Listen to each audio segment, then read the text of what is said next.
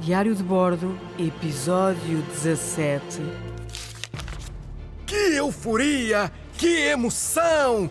Muitas lágrimas de felicidade. Este era o sentimento que transbordava em nós ao avistar aquela quantidade de mar sem fim à vista.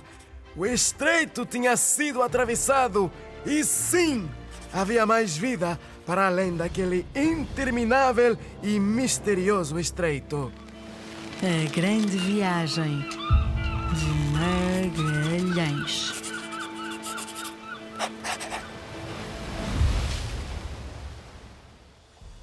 Vou, vou aproveitar para descansar um pouco.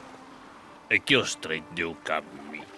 E tu? Não estás todo partidinho? Eu também estou todo partidinho, mas não consigo descansar a cabeça, sabes? Há aqui qualquer coisa que não me está a cheirar nada bem. Olha, e tu não achas que estão a dar pouca comida? Sabes, eu acho que esta parte do mundo não está cartografada. Por isso, tanto podemos encontrar terra e sobreviver, como morrer à fome neste mar sem fim. Realmente tens razão. A comida aqui é muito pouca. O melhor é estarmos quietos e não gastar muita energia.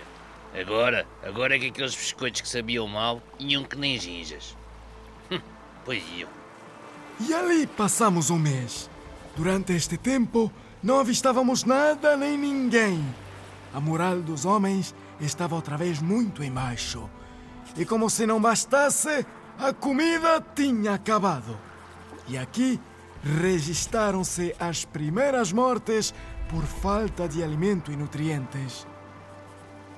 Estou tão fraco. Estou tão fraco que nem me consigo mexer. Os dias aqui parece que não têm fim. Só me lembro da minha mulher. Gostava tanto de lhe dizer que sinto falta dela. E quando chegares a casa vais ter a oportunidade de lhe dizer isso ao vivo e a cores. Descansa, fica tranquilo. O Magalhães tem experiência em mares desconhecidos e em terras por descobrir. Nem penses que esta aventura acaba por aqui. Que difícil está a ser esta viagem.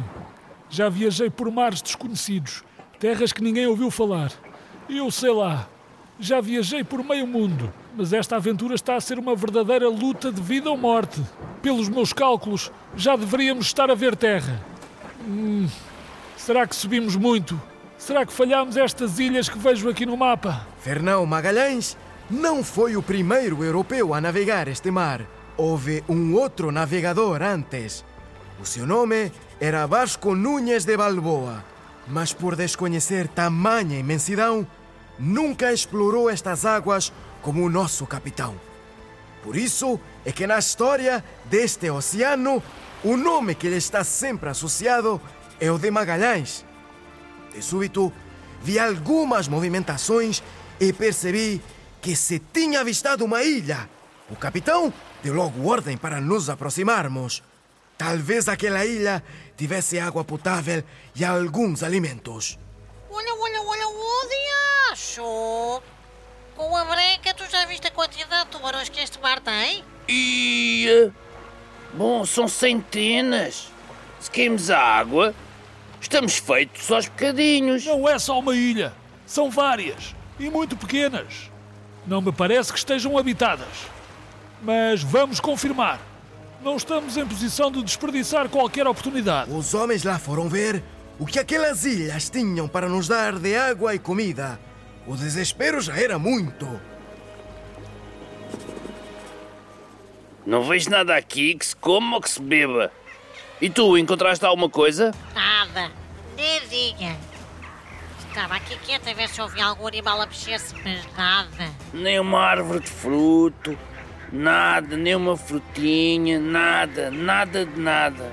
Que angústia! Os homens regressaram à nau, de mãos a abanar, mas relatando o que tinham visto. Então, marinheiros, há alguma coisa para comer? Nada, meu capitão. Só água salgada e vegetação selvagem. Nem um animal. A não ser os pássaros que nos acompanhavam. Parecia que estavam a rir de nós. O que havia com muita abundância, isso o capitão já sabe, são tubarões. Não vai ser desta que vamos comer alguma coisa. Deixa, marinheiro. Vamos confiar que na próxima teremos mais sorte. Ai, ai, só ver próxima. Não digas disparates. Estas ilhas ficaram com o nome de Ilhas dos Tubarões ou Ilhas dos Tubarones. Eram umas pequenas ilhas desabitadas de pessoas que não tinham água nem alimentos. Magalhães queria dar-lhes o nome de Ilhas Desventoradas. Estavam a ser dias muito duros, muito difíceis. As mortes sucediam-se uma após outra e esta travessia ainda estava a meio. Mas vamos ver se no próximo episódio as coisas melhoram. Será? Assina Pigafetta com dois T's.